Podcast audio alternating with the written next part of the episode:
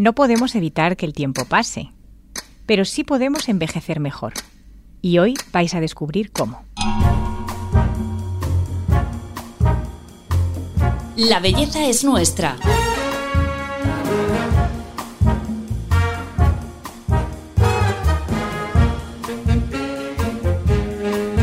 Un podcast de Telva.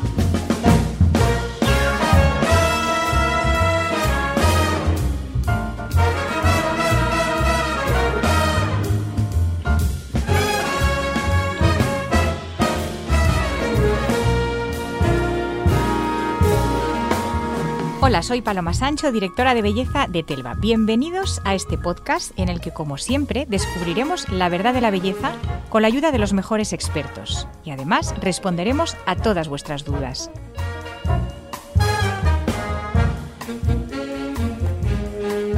¿Viviremos 120 años? ¿Podemos retrasar realmente el envejecimiento? Todos nos hemos planteado esto alguna vez. Pues bien, la científica valenciana Ana María Cuervo se dedica desde hace años en su laboratorio en Nueva York a dar con las respuestas a estas preguntas. Allí codirige el Instituto Einstein para la investigación del envejecimiento y ha descubierto que la clave está en la limpieza celular, en dormir más y en el ayuno. Hola Ana, bienvenida al podcast de Telva. Hola Paloma. Bueno, qué ilusión nos hace tenerte. Lo primero de todo, yo quería que nos explicaras qué es el envejecimiento y cuándo empezamos realmente a envejecer. Aunque parece una pregunta fácil, es bastante eh, complicada porque, como ya sabes, el envejecimiento depende un poco cómo lo mira cada uno, pero en general, a mí de las múltiples definiciones que hay, la que más me gusta es la que define el envejecimiento no en años, sino en pérdida de función. Eh, empiezas a envejecer cuando empiezas a perder eh, tu, funcionalidad. Entonces, en ese sentido, cuando empezamos a envejecer va, a variar mucho, ¿verdad? Hay personas que se mantienen funcionales y sanas hasta muy tarde en la vida, entonces eso eh, no sería un envejecimiento malo en ninguna manera y otras personas que empiezan a deteriorarse antes. Pero yo creo que, que la pérdida funcional, lo que te limita tu tu eh, capacidad de, independencia, de moverte a sitios, de hacer cosas. Eso es lo que más nos preocupa del envejecimiento y es un buen criterio para, definirlo. O sea, que es, un proceso que, varía en función de la persona, no, no podemos decir una edad. E, exacto, los años casi que son menos importantes, los años cronológicos, sino es más el tiempo de vida en el que has estado completamente sano y funcional. Entonces, cuando ese tiempo, cuando llega ese tiempo que ya no estás sano y ya empiezas a perder funciones, cuando pensarías que, empiezas a, envejecer, empiezas a deteriorarte. ¿Es un proceso que se puede detener o retrasar? Em, si me hubieses preguntado a lo mejor hace 15 años, te hubiese dicho, estamos en ello, no sabemos.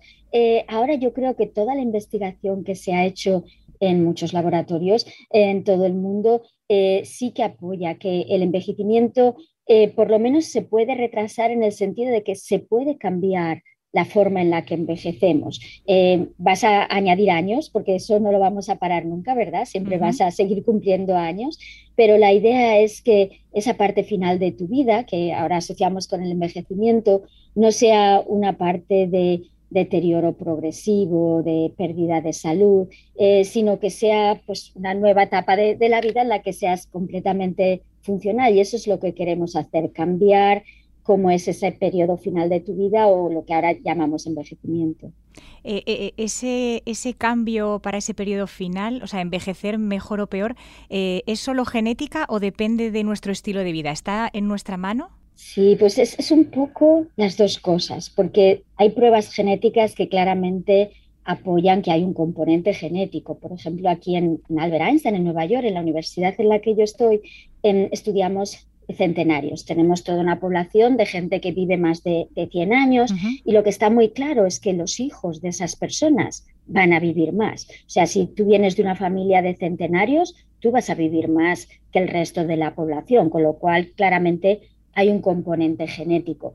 Sin embargo, ¿qué pasa para el resto de, la población? Porque yo, por ejemplo, no vengo de una familia de centenarios y ya no puedo cambiar mis abuelos. Entonces, ¿cómo vamos a, aprovechar y, cambiar la forma en la que envejecemos los demás? Entonces, la idea es estudiar estos centenarios para ver cuáles son esos genes y qué hacen esos genes que tienen diferentes y que les hacen vivir funcionales y sanos hasta casi el último momento e intentar desarrollar intervenciones terapéuticas o cambios de hábitos de conducta que nos permitan, con los genes que el resto de la población tenemos, alcanzar esa calidad de vida y esa funcionalidad que tienen los centenarios. Así que es un poco de las dos, claramente un componente genético pero si no tienes ese componente genético, todavía puedes hacer cosas para modificarlo. O sea, sería como copiar un poco a los que mm, están, tienen esa fuerza genética para, para vivir mejor, ¿no? Exacto, tenemos que aprender de ellos y, imitar lo que hacen, pero a través de, de, otros mecanismos. Claro, nosotros no tenemos esos genes. Claro.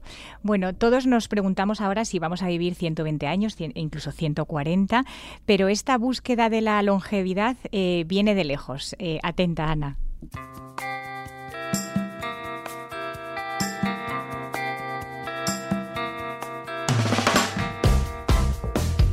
Querer vivir muchos años e incluso lograr la inmortalidad es algo que el ser humano ha buscado desde hace miles de años. Como ejemplo, el emperador de China Qin Shi Huang hacia el año 200 a.C. creyó que le salvarían de la muerte unas píldoras de mercurio que al final lo mataron. El Papa Inocencio VIII se realizaba transfusiones de sangre de personas jóvenes y sanas pensando que le garantizarían la inmortalidad. En esa época no se conocían los tipos sanguíneos y el experimento también le mató. Por aquel entonces no sabían que la clave estaba más a su alcance de lo que creían y que la ciencia ha venido a confirmar después. El único método efectivo para vivir más y mejor es la restricción calórica, el ejercicio, la falta de estrés, una alimentación saludable y, no menos importante, una buena genética.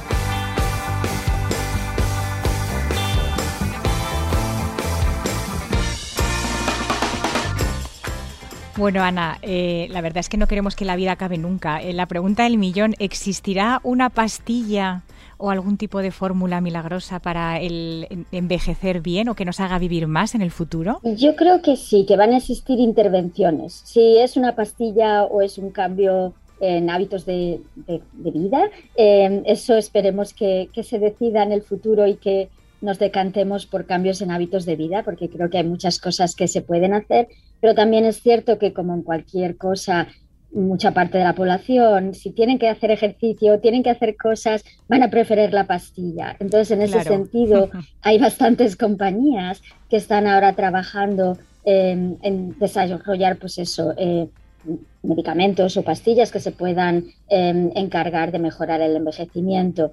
El, asunto es que, como te imaginas, no hay una causa única por la que envejezamos. Entonces, en este momento, parte de lo que la investigación y las compañías farmacológicas están haciendo es intentar definir, se han, se han definido una serie de procesos celulares, de cosas que ocurren en tus células, que pensamos que pueden contribuir al envejecimiento y se van probando uno a uno. Y si de verdad contribuyen al envejecimiento, den las empresas farmacológicas se encargan de diseñar pastillas que puedan em, repararlo o que puedan evitar los cambios que ocurren en ese proceso celular con la edad. Entonces yo creo que sí que va a haber, si es una pastilla única o son varias, porque lo mismo tienes que tocar varias cosas para eh, cambiar la forma en la que envejecemos, em, eso todavía hay que investigarlo. Aquí eh, entraría toda la investigación que tú estás haciendo desde Nueva York de la limpieza celular, ¿no? Exacto, sí, de las múltiples causas que em, pueden eh, causar el envejecimiento o que contribuyen al envejecimiento no saludable, que es el que queremos modificar. Una de ellas es la limpieza celular, que, se refiere un poco a la limpieza dentro de las células, no eliminar las células, sino eliminar los productos tóxicos que se acumulan durante el día dentro de tus células. Y, y esta limpieza ocurre en todas las células de tu cuerpo cada día y eso es lo que tenemos que asegurarnos, que siga ocurriendo, porque según te vas haciendo mayor, eh, este sistema de limpieza se deteriora y pensamos que esto puede contribuir a acelerar el, el envejecimiento no saludable. Cuando nos conocimos y nos vimos en Madrid hace un par de años, me hablaste, que yo creo que fue la primera persona que me habló del ayuno, ahora está muy de moda, pero me contaste que el ayuno era determinante para favorecer esa limpieza celular, o sea, para ayudarnos a envejecer mejor. Exacto, qué buena memoria, Paloma. Pues eh, sí, eh, el ayuno es importante, pero más que el ayuno, yo haría hincapié en el tiempo que estamos sin comer, el, espacio entre las comidas. Eh, ayuno para mí es no comer nada y no, en ese caso, pues no es muy llevadero. A pesar de que sabemos que eso es lo que te va a hacer vivir sano y eh, probablemente no vas a estar tan contento si no puedes comer. Entonces, los estudios que, que hemos estado haciendo, nuestro grupo y otros laboratorios, es intentar tener más tiempo durante el día o durante la noche en el que no comemos. Y la razón, desde nuestro punto de vista, es porque estos sistemas de limpieza que te he comentado están muy coordinados con la limpieza dentro de las células y con la, energía y la comida que tienen estas células. Te cuento, si, si tú no tienes comida, tus células todavía necesitan energía para seguir vivas y lo que van a hacer es buscar qué tengo dentro de la célula que puedo eliminar para producir energía. Y yo siempre pongo el mismo ejemplo, que es un poco como cuando estás en casa y se te estropea la calefacción, pero resulta que tienes una chimenea y dices, pues mira, quemo algo y, con eso me caliento. Pero por supuesto, si no tienes leña, no vas a quemar, pues no sé, la mejor silla o la mejor mesa de tu casa. Vas buscando qué tengo así un poco, pues eso, que está dañado o que no funciona bien, que puedo quemar para, para calentarme. Pues las células hacen lo mismo. El, el no tener comida les fuerza a buscar qué es lo que está dañado, qué es lo que no necesito dentro de la célula y que puedo quemar para, para tener esta energía. Entonces es muy importante que durante eh, el día o la noche siempre haya un proceso en el que no comamos y haya tiempo suficiente para que se active este sistema de limpieza. Porque si estamos picoteando continuamente, como nos pasa en nuestra sociedad, el problema es que las células no tienen ningún incentivo para limpiarse porque les estás dando comida continuamente. Y Ana, eh, la restricción calórica, eh, tú por ejemplo que vives en Nueva York, que, seguro que es complicado hacerlo con, el tipo de, alimentación que hay ahí, ¿Cómo, ¿cómo lo podemos llevar a cabo? Sí, pues ese es el problema, que hay gente que sí que intenta hacer esta restricción calórica de comer 60% eh, menos de las calorías que comes diariamente, pero en realidad eso no es compatible con nuestra forma de vida o la forma de, vida de las sociedades en las que nos movemos en este momento. Entonces, lo, mejor es, aunque tengas que comer las mismas calorías para mantenerte, o porque eso es lo que te satisface, el separarlas. Entonces, ahora se ha puesto muy de moda, como dices, hace unos años cuando empezamos con los trabajos de investigación había menos gente, pero ahora se ha puesto muy de moda lo del 16-8, que son estar 16 horas sin comer al día luego comer y luego estar otras ocho horas sin comer y luego volver a comer. Que en realidad, aunque suena complicado para los españoles que somos así de tomarnos el desayuno es más o menos ligerito, no es como aquí en Estados Unidos, simplemente significa pues si no, si no desayunas y, y cenas no muy tarde, ahí tienes las 16 horas, desde la cena hasta la comida del día siguiente. Son 16 horas y entre la comida y la cena puedes sacar 8 horas muy fácilmente pues tomamos nota. Ana, eh, eh, eres eh, muy humilde. Yo cuando te conocí, pues me contaste que todos los pesos pesados de Silicon Valley, que el mismísimo Bill Gates había pedido reunirse contigo porque están todos atentos a todo lo que estás investigando desde tu laboratorio de Nueva York, especialmente sobre el Alzheimer. ¿Qué es lo último en, que has descubierto o que estás ahora centrada, tu último hallazgo?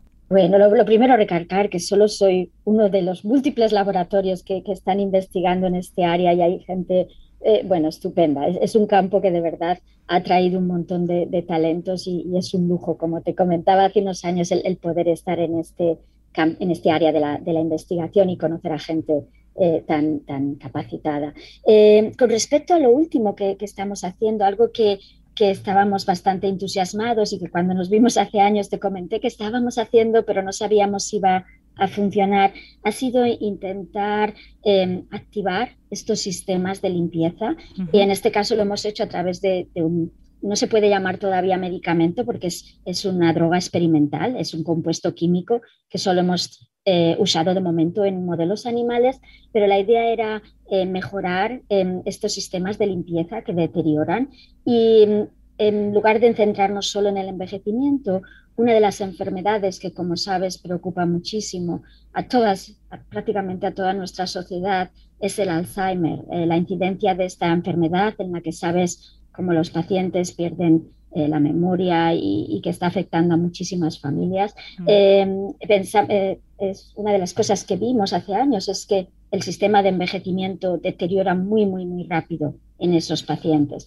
Entonces, la idea era utilizar modelos animales que reproducen algunos aspectos del Alzheimer. No hay un modelo animal perfecto, pero reproducen algunos de ellos y aumentarles la limpieza celular con esta eh, droga experimental y ver qué pasa. Y la verdad es que los resultados los, publicamos hace, hace un mes y, han causado bastante eh, entusiasmo en la comunidad científica porque vimos que, estos animalitos que normalmente eh, pierden la memoria y tienen, como te digo, características de Alzheimer, pues resulta que mantenían la memoria muchísimo mejor, eh, disminuía la depresión que viene asociada con esta enfermedad, disminuía la, em, ansiedad también relacionada con la enfermedad. Y luego ya cuando miramos a nivel celular estaba limpiando las células de tu cerebro, las, las neuronas en el caso de estos animales. Entonces, no quiero crear falsas esperanzas porque no es justo para, para, las familias que están sufriendo esto, pero sí que es un paso adelante o sí que se ha percibido por la comunidad científica como un paso adelante por el cambio tan grande que ha producido en estos animalitos y lo que esperamos es que llame la atención de la industria farmacológica para que lo intenten desarrollar como, como una medicina. Qué interesante, Ana. La verdad es que es un mensaje súper esperanzador. Eh, mujer española y científica. Este cóctel es eh, muy difícil de encontrar. Bueno, es difícil de encontrar, pero yo tengo la suerte de tener muchas de, ellas en mi laboratorio. La verdad es que en laboratorio somos bastante internacionales, pero sí que tengo, como dicen ellos, mi, rama floja es traer siempre eh, buenas científicas españolas para que vengan al laboratorio y luego puedan volver a, España. Entonces, como te digo, es difícil, pero, pero no es imposible y las que hay, vamos, yo creo que, que son las mejores que, que hay eh, investigadoras. Pero, pero sí, uno de los problemas y por lo que creo que, que hay pocas, em, en parte es por nuestra inseguridad. A mí, parte de ser mujer, como sabes, a veces es ser un poquito inseguro y lo que necesitamos es aumentarle la confianza a todas las jóvenes que de verdad eh, tienen que aprender que valen mucho más de lo que ellas piensan, que piensen lo que valen y que lo multipliquen por tres y ahí es donde vamos a llegar porque eh, el, el, no saber valorarse yo creo que nos ha hecho estar un poquito detrás en el campo de la investigación pues que sirva tu ejemplo, Ana, que eres un, vamos, sabiduría en estado puro. Eh, en este podcast siempre tenemos un ranking eh, de cinco consejos y en esta ocasión a mí me encantaría pedirte que fueras tú la que nos dijeras, eh, pues a lo mejor esos cinco hábitos que podemos practicar en el día a día hasta que llegue esa pastilla anti-envejecimiento para que podamos envejecer mejor. Bueno, pues muchísimas gracias por, la oportunidad. Y, lo primero que quiero matizar es que, eh, y aquí va mi rama médica, cualquier cosa que recomendemos, y eso también vosotros siempre lo hacéis, eh, son recomendaciones. Cada uno lo que tiene que consultar es con su médico, porque puedes tener condiciones subyacentes que hacen que algo que es bueno para el resto de la población no lo sea para ti. Entonces, cualquier cambio radical de hábito de conducta, yo lo primero que aconsejaría es eh, coméntaselo a, tu médico de cabecera y a ver qué le parece, porque él, es el que, él de ella es la que mejor sabe eh, lo que puedes hacer.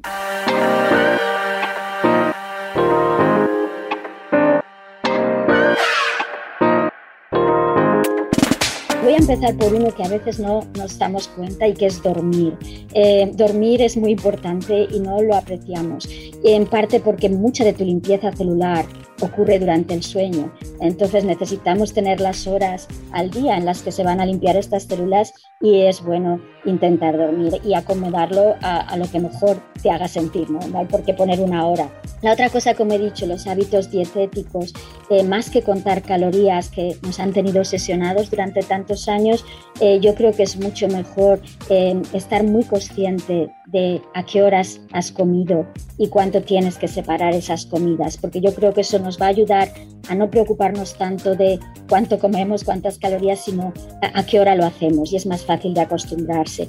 Eh, la tercera sería un poco dieta equilibrada y en eso es siempre lo que nos han dicho las abuelas, no comas azúcares refinados, no te pases con la grasa, pero como todo, tu cuerpo necesita azúcar y tu cuerpo necesita también grasas, entonces simplemente es dieta balanceada y en ese sentido la, la dieta mediterránea, como sabéis, eh, es muy balanceada y, es muy buena y hay muchos estudios que lo apoyan.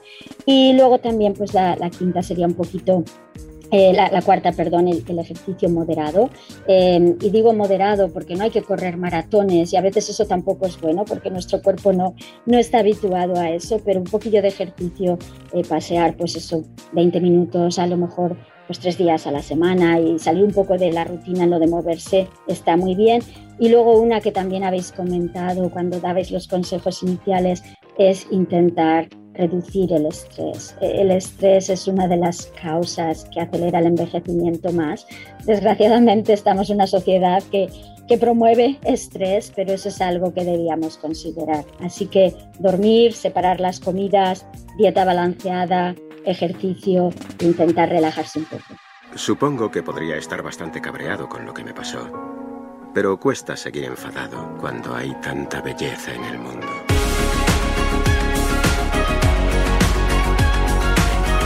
La belleza es nuestra. Un podcast de Telva.